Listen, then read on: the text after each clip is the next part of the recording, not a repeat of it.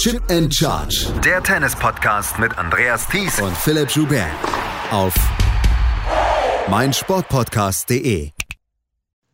Sieben Titel hat Naomi Osaka in ihrer Karriere gewonnen. Vier davon seit heute sind Grand Slam-Titel. Sie räumt die ganz großen Titel ab. Zum vierten Mal gewinnt sie einen Grand Slam. Nach 2018, 2019, 2020 gewinnt sie auch 2021 einen Grand Slam. Und damit ist sie eine einer sehr, sehr exklusiven Gesellschaft mit Billie Jean King, Yvonne Goolagong, Chris Evert, Martina Navratilova, Steffi Graf, Monika Seles, Justina Serena Williams und jetzt Naomi Osaka. Sie hat das Finale der Australian Open 2021 gegen Jennifer Brady sicher gewonnen. Das, glaube ich, können wir sagen. Herzlich willkommen zu unserer vorletzten Ausgabe vom Daily Down Under hier auf meinsportpodcast.de von Chip and Charge. Mein Name ist Andreas Thies, natürlich wieder mit dabei Philipp Schubert. Hallo Philipp. Hallo Andreas. Wir können sagen, ähm, Naomi Osaka ist jetzt in relativ exklusiver Gesellschaft, weil vier Grand Slams, das hatte vor ihr erst Maria Sharapova 2012 das letzte Mal erreicht. Sie hat jetzt äh, solche Spielerinnen wie zum Beispiel auch Angelique Kerber dann äh, hinter sich gelassen und sie ist jetzt in eine Riege aufgestiegen, von der wir, ja, von der wir sicher sind, dass die über die man noch in 20, 30, 40 Jahren sprechen wird und wir können jetzt sagen, Naomi Osaka wird dazugehören. Ja, beeindruckend finde ich eben auch die Statistik, dass sie die erste Spielerin und auch der erste Spieler ist, der oder die seit 2012 mehr als vier Grand Slam-Titel äh, Grand Slam quasi zum ersten Mal gewonnen hat. Ein bisschen komplizierte Statistik, aber was sie im Endeffekt sagt, dass Maria Sharapova die erste Grand Slam, Entschuldigung, die letzte Spielerin war, die quasi zum ersten Mal vier Grand Slam-Titel im Jahr 2012 gewonnen hat. Das war jetzt sehr kompliziert, aber es zeigt einfach, sie ist wahrscheinlich der oder die beste neue seit Maria Sharapova damals. Es hat Kerber nicht geschafft, Wawrinka nicht geschafft, Halep bisher nicht geschafft. Also prägende Spieler und Spielerinnen der letzten 10, 15 Jahre haben es bis auf die Ausnahmen von Maria Sharapova natürlich unseren, unseren Großen ähm, nicht geschafft, so viele Grand Slam-Titel zu gewinnen. Und das ist schon erstaunlich. Da ist sie wirklich in erlauchter Gesellschaft unterwegs. Und sie ist noch keine 24 Jahre alt. Von daher, also da können noch einige kommen, einige Grand Slam-Titel. Und wir haben schon ein paar Mal drüber gesprochen, jetzt auch in diesen zwei Wochen, beziehungsweise dann auch in den letzten, im letzten Jahr, auch letztes Jahr bei den US Open. Ähm, Naomi Osaka ist so ein bisschen das neue Gesicht des, des Frauentennis. Sie hat so ein bisschen Serena Williams abgelöst. Erstens dadurch, dass sie auf dem Platz großartige Leistung zeigt, aber auch, dass sie abseits des Platzes für Aufsehen sorgt. Damals, als sie vor den US Open das Tennis für einen Tag gestoppt hat, als sie der Black Lives Matter Bewegung äh, Unterstützung zugesagt hatte und gesagt hat, ich spiele heute nicht. Äh, das war damals der Höhepunkt quasi der Black Lives Matter Bewegung, dass sie ähm, ihrerseits dann äh, politische Äußerungen macht in ja eingekleidet in eine, in eine Persönlichkeit, die so schüchtern sein kann, dann auch außerhalb des Platzes. Aber sie setzt schon einen sehr, sehr, sehr großen Fußabdruck in dieses Tennis. Und wenn man vielleicht noch vor zwei Jahren denken konnte, okay, hm, ja, vielleicht war es eine Eintagsfliege, in, also nicht eine Eintagsfliege in Form von, sie wird nie wieder was gewinnen, aber es war vielleicht schon eine Ausnahmeerscheinung innerhalb ihrer Karriere, als sie ja damals auch zwei Grand Slams hintereinander gewann, aber zugegebenermaßen dann schon anderthalb Jahre Probleme hatte und häufig an den höheren Erwartungen gescheitert ist, hat sie jetzt einfach sehr beeindruckende sieben, acht Monate hingesetzt. Hat wenig gespielt, aber das wenige, was sie gespielt hat, hat sie fast ausnahmslos gewonnen und sie ist auf Hardcore im Moment klar die beste Spielerin. Da kommen auch nicht viele überhaupt an ihr Leistungsniveau auch nur in der Theorie ran. Und jetzt ist natürlich bei ihr die große Frage, wie schaut es in den nächsten Monaten aus, was passiert auf dem Sand, was passiert auf dem Rasen, kann sie da an diese Leistung anschließen, dann ist sie auf einmal wirklich die allerbeste Spielerin, die wir im Moment auf der Welt haben. Und kann sie da vielleicht sogar auch noch ein, zwei Grand Slams drauflegen, dann ist sie eine, die sicherlich in der Lage sein könnte, bis zu zehn Grand Slams zu gewinnen in den nächsten Jahren. Und das wäre schon sehr erstaunlich. Das haben wir nun wirklich schon einige Zeit nicht mehr gesehen. Ja, wir haben ja schon ein bisschen, uns ein bisschen schüchtern dazu geäußert, was die äh, Anzahl der Grand Slams sein kann, die Naomi Osaka erreichen kann. 23 von Serena Williams wird sehr, sehr schwer zu erreichen sein. Aber ich glaube, sie wird das Tennis prägen in den nächsten Jahren. Und ich glaube, da können wir uns dann auch auf sehr viele, sehr gute Turniere freuen. Und sie hat die letzten acht Grand Slams, in denen sie teilgenommen hat, hat sie vier davon gewonnen. Also das ist eine überragende Quote. Und jetzt hat sie zweimal die Australian Open gewonnen, zweimal die US Open und hat das in einer sehr souveränen Art und Weise gemacht. Und sie ist die ähm, eine, ja, wiederholt eine Spielerin, die nach Abwehr eines Matchballs innerhalb eines Turniers ein Turnier gewonnen hat. Äh, Angelique Kerber ja zum Beispiel 2016, als sie gegen Misaki Doi Matchball gegen sich hatte, hatte Naomi Osaka hier Matchball gegen sich gegen Gabini Muguruza und das hätte damals auch sehr, sehr schief gehen können. Jetzt ist sie Grand Slam Championess und das zum vierten Mal. Und dann lass uns doch mal über das Finale sprechen gegen Jennifer Brady. Über Jennifer Brady und das Match 2020 bei den US Open hatten wir schon gesprochen. Damals war es ein sehr ausgeglichenes, sehr enges Match.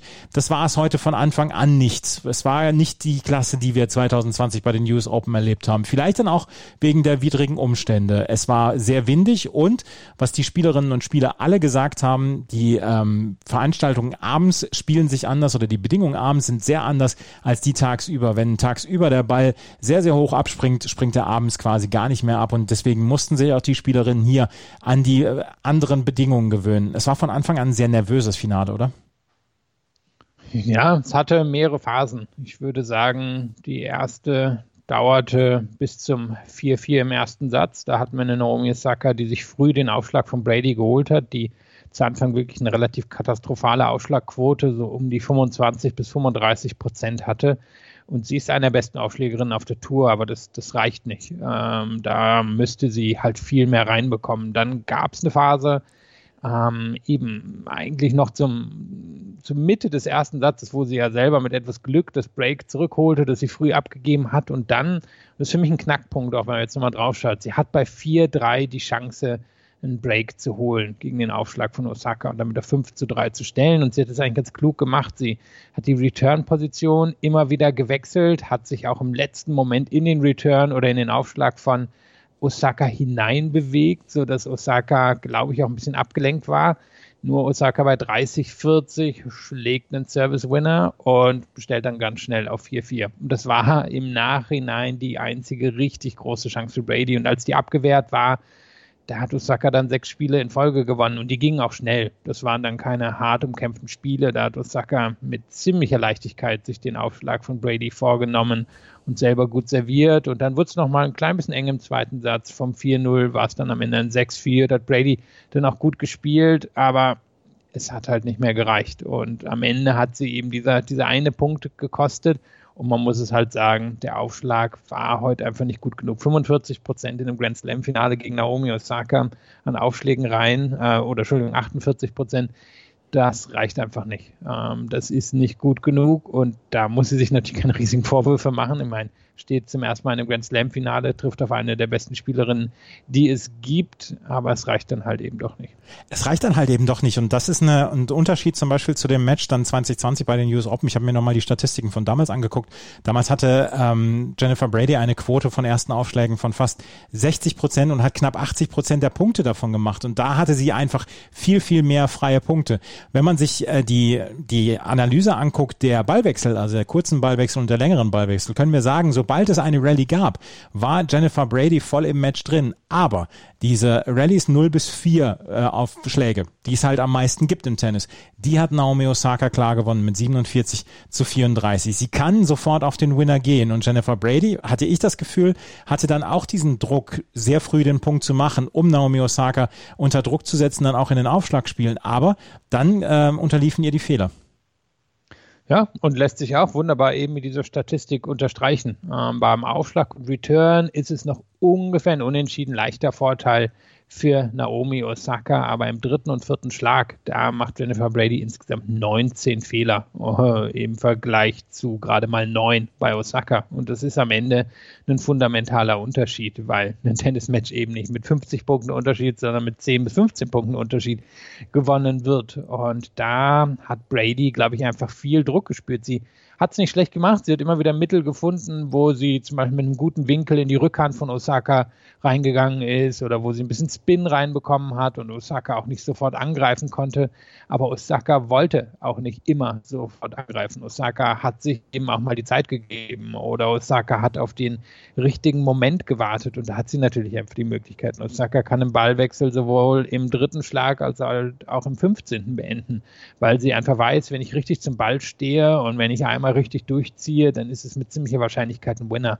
Und da muss Brady einfach viel mehr verarbeiten. Und es ist nicht so, dass sie es ähm, nicht probiert hätte, aber sie war auch nicht in der Lage, sich in den langen Ballwechseln einen so großen Vorteil zu erschaffen, dass sie jetzt bei den, Gro bei den kürzeren so, ja, so ab, abfallen konnte, wie es eben passiert ist. Und das dürfte, wenn man schaut, schon eben der Druck gewesen sein. Osaka hat gut retourniert, aber nicht überragend. Das heißt, das war jetzt nicht der Grund, warum, ähm, warum Brady da jetzt ähm, Fehler gemacht hätte. Und von daher, das war, war eine Mischung aus Risiko, das sie nehmen musste, aber dass sie heute leistungsmäßig dann eigentlich nicht gehen konnte. Aber wir können sagen, dass Jennifer Brady hier nicht aus Zufall ins Finale gekommen ist, dass das jetzt eine Geschichte war, dass sie ja quasi ein Finale geschenkt bekommen hat. Und, äh, Jennifer Brady hat letztes Jahr das Halbfinale bei den US Open erreicht, hat einen enormen Sprung gemacht und sie hat immer wieder auch darüber gesprochen, ähm, dass Michael Geserer ihr da geholfen hat. Und äh, da hören wir jetzt mal gerade rein. Clearly, uh, you know, since I started working with both of them, my rankings only got up. So obviously, we're doing something something good, uh, something special. Um, yeah, uh, he's you know developed my game from from the bottom up. Just just working on, you know, I've always had the strokes, the shots, uh, but it's more just putting it all together um, and making it more solid, uh, repeatable on in every single match. Um, not having huge spikes and you know playing really well and then playing really bad or playing you know just up and down like a roller coaster. Um, it's just you know he's made me a lot more confident in my game, um, a lot more solid.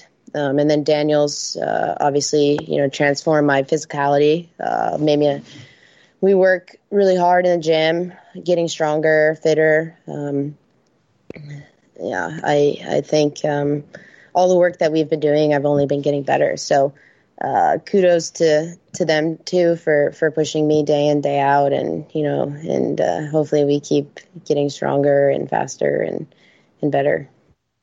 Das ist ja eine Anerkennung. Ich meine, auf der einen Seite können wir sagen, die Schläge waren ja schon immer da, das Talent war schon immer da. Es brauchte nur eine Unterstützung, dass, ähm, dass diese Schläge und das Talent dann auch in die richtigen Bahnen gelenkt wird. Und man muss es sagen, seitdem Michael Geserer dabei ist, ist dieser Weg nur noch äh, der nach oben gewesen. Ja, und sie ist keine Kopie von Görges, aber sie ist einem ähnlichen Blueprint jetzt gefolgt. Und sie hatte zwei Grand Slam-Auslosungen, die sich für sie ein bisschen geöffnet haben. Und sie hat es wirklich ähm, auf famose Art und Weise genutzt. Aber sie hat ja auch außerhalb der Grand Slams gute Resultate gehabt in den letzten 13, 14 Monaten. Wir dürfen nicht vergessen, sie war damals ja schon vor einem Jahr nach Australien gekommen, hat Maria Sharapova ihre vorletzte Niederlage zugefügt, hat gegen Ash Brady gewonnen, hätte bei den Australian Open was reißen können, war, hat dann aber, glaube ich, in der ersten Runde auf, ähm, auf Halep getroffen, hat im Nahen Osten damals schon gut gespielt und kam direkt wieder aus der Pause zurück und hat auch da sehr gute Leistung gebracht. Und das Interessanteste war hier drin ja jetzt auch das Wort repeatable. Das heißt, was sie macht, das sollte sich eben oder nicht nur bisher wiederholen lassen, sondern sollte sich eigentlich auch in der Zukunft wiederholen lassen. Und sie ist keine Ausnahmeathletin wie Osaka und ähm, sie ist vielleicht auch von ihrem natürlichen Talent her keine Top-5-Spielerin.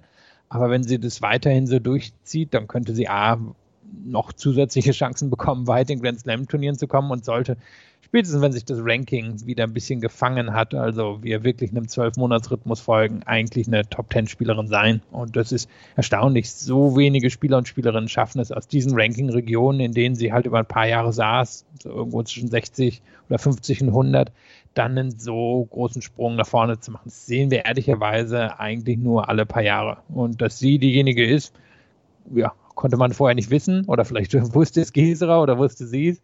Aber es ist schon erstaunlich, wie es geklappt hat. Es ist wirklich erstaunlich, wie es geklappt hat. Und wir können auch noch mal reinhören, was äh, Naomi Osaka zu ihr in der Siegerinnenansprache gesagt hat oder über sie in der ähm, Siegerinnenansprache gesagt hat. Das war nämlich auch, das war typisch Osaka. Firstly, um, I wanna. Do you like to be called Jenny or Jennifer? Jenny. Okay. Firstly, I want to congrat Jennifer. Um, we played in the semis of the US Open, so a couple months ago, and I told everyone that would listen that you're going to be a problem, and I was right.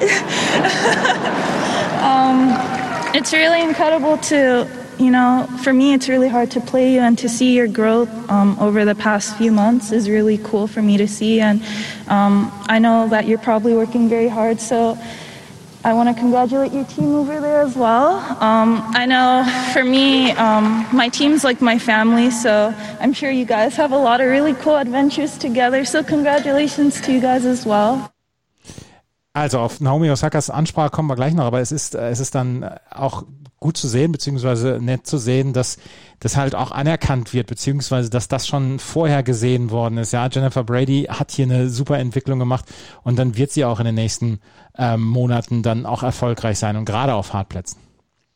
Ja, und ich bin mir sicher, A, wird sie natürlich gesehen haben, wie viel besser spielerisch Brady geworden ist und spätestens Wim Fissett, ihr Trainer, wird sie, der, der liebt ja seine Statistiken, der wird sich auf die Statistiken aufmerksam gemacht haben und das ist einfach, dass Brady hinterm ersten Aufschlag eine der fünf besten Spielerinnen auf der Tour ist. Und das ist ja ein Rezept, was Osaka durchaus bekannt ist. Auch wenn sie eine bisschen bessere und komplexere und komplettere Spielerin ist, so ist es natürlich erstaunlich, wie sich Brady dahin katapultiert hat.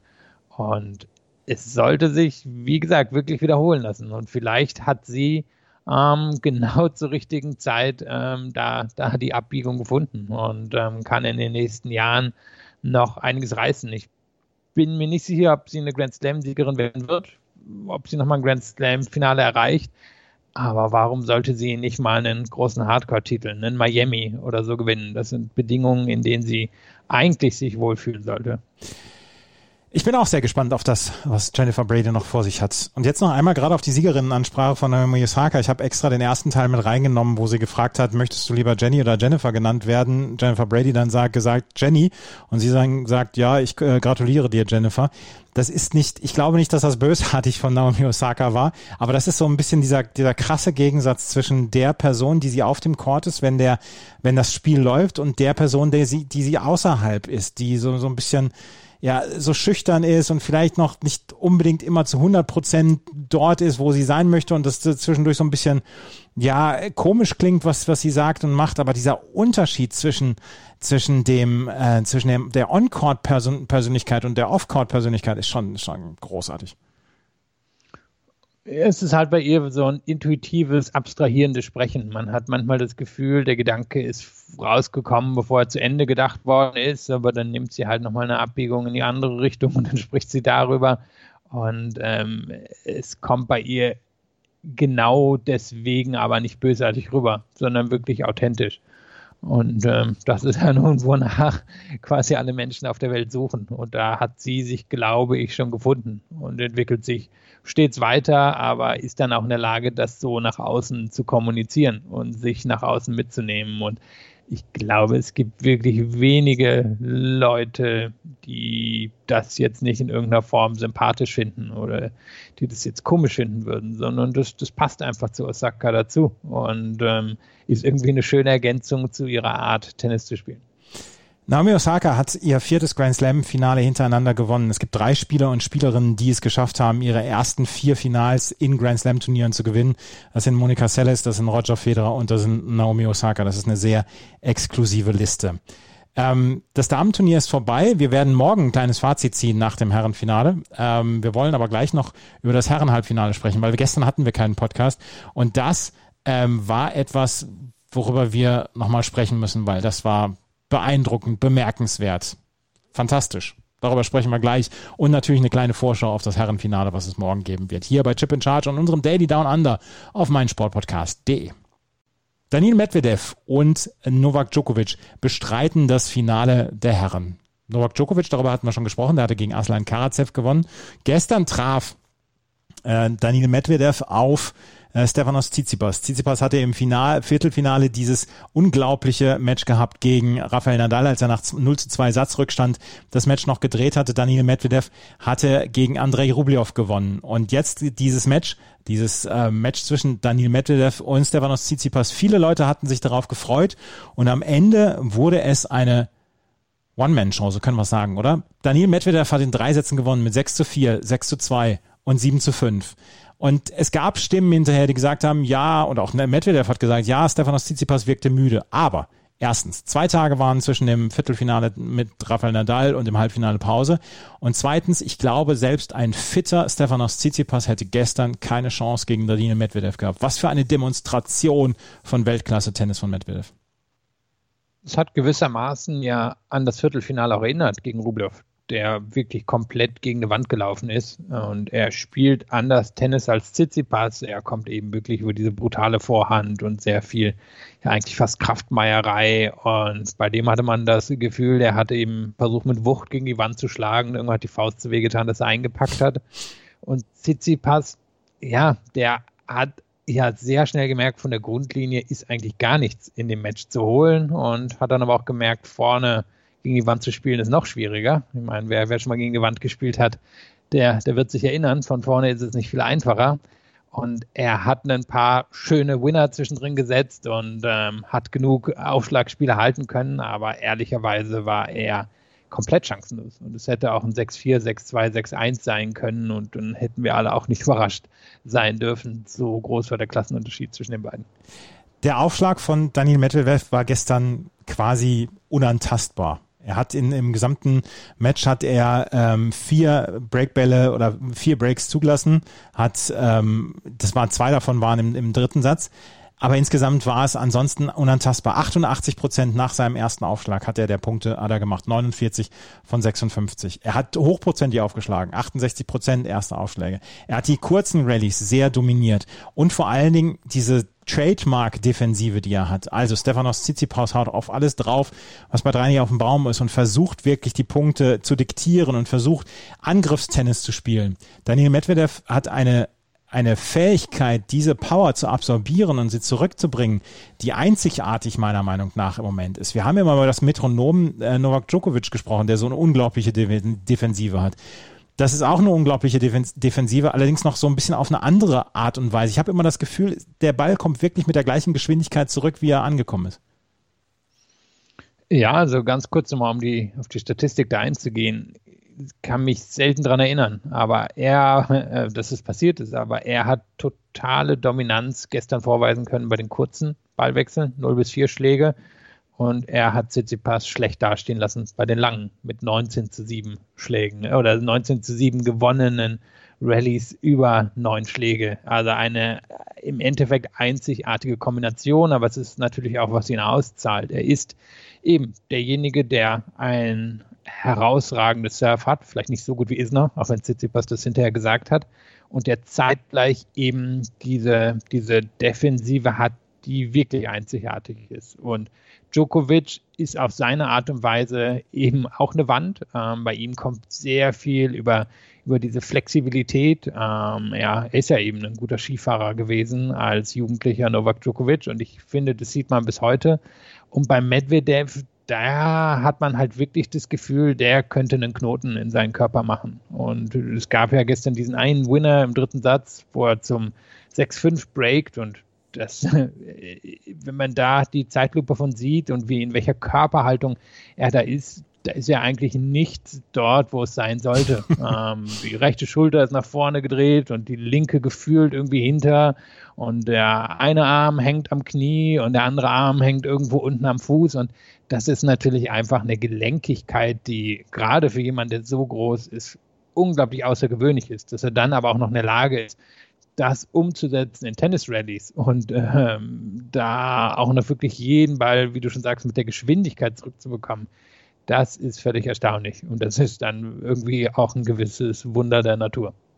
Es ist ein Wunder der Natur. Und ähm, das, was Daniel Medvedev im Moment auf dem Platz macht, ist unglaublich. Und er hat seine letzten elf Matches gegen Top Ten, nein, seine letzten zwölf Matches hat er jetzt gegen Top Ten Spieler gewonnen. Also er ist im Moment auch so ein bisschen das Kryptonit für alle Spieler. Und es scheint im Moment noch niemand so richtig rausgefunden zu haben, wie man gegen ihn äh, ein Match wirklich gut gewinnt, beziehungsweise ein Match sicher gewinnen kann, weil Rafael Nadal im US Open Finale war auch kurz vor der Niederlage wieder ähm, 2019. Wir haben Alexander Zverev, der zwar eine 5 zu 1 Statistik zwischendurch gegen Medvedev hatte, aber auch die letzten drei Matches gegen ihn verloren hat. Es ist im Moment keiner wirklich dabei, der komfortabel sagen kann, der liegt mir. Und jetzt bin ich sehr gespannt auf das Match gegen Novak Djokovic, weil Novak Djokovic ist einer, dem man es zutraut, ähm, diese Mittel gegen, gegen Medvedev zu haben.